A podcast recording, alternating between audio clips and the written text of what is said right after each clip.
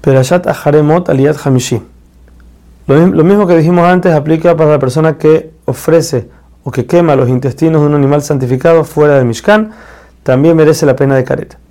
Ahora la Torah vuelve a repetir la prohibición de comer, de comer sangre.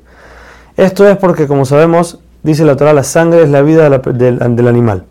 Por eso Hashem tomó la sangre esta, que, la, que hay que salpicarla en el altar como si fuera una expiación de los pecados y salvar la vida de la persona. Se da la vida del animal en vez de la vida de la persona. Por este motivo, pensaríamos que la única prohibición de comer sangre es en animales santificados, ya que su sangre viene a expiar, entonces no se puede comer. Pero cualquier otro animal que la persona degolle en su casa, no como, como ofrenda, sino para comerlo, podríamos pensar que ahí no hay problema de comer sangre, dice la Torah aquí, no, ningún tipo de sangre se puede comer. Hasta tal punto es, grande la prohibición de que Hashem dice que él se desocupa de todo lo que está haciendo y viene a castigar a la persona que come sangre y no se cuida de eso. Así también cuando se degolla a un animal silvestre o un ave, que estas no son permitidas en el altar, su sangre hay que cubrirla al, al momento de degollarla.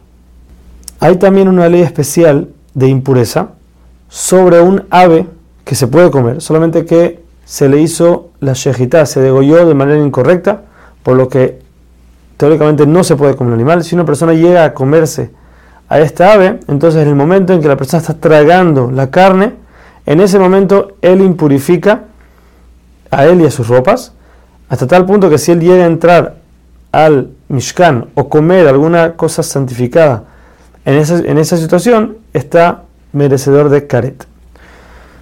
Ahora la Torah dice, viene Hashem y le dice a Moshe que le ordena al pueblo y le diga, así como ellos recibieron sus mandamientos cuando salieron de Egipto, tienen que recibir ahora también sus decretos.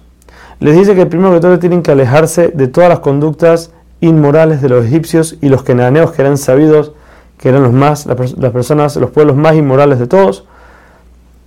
También tienen que alejarse no solamente de las acciones inmorales mismas, sino su estilo de vida y sus tradiciones. A cambio, tiene que la persona que cumplir las leyes de Hashem, tanto las que tienen sentido como las que no tienen.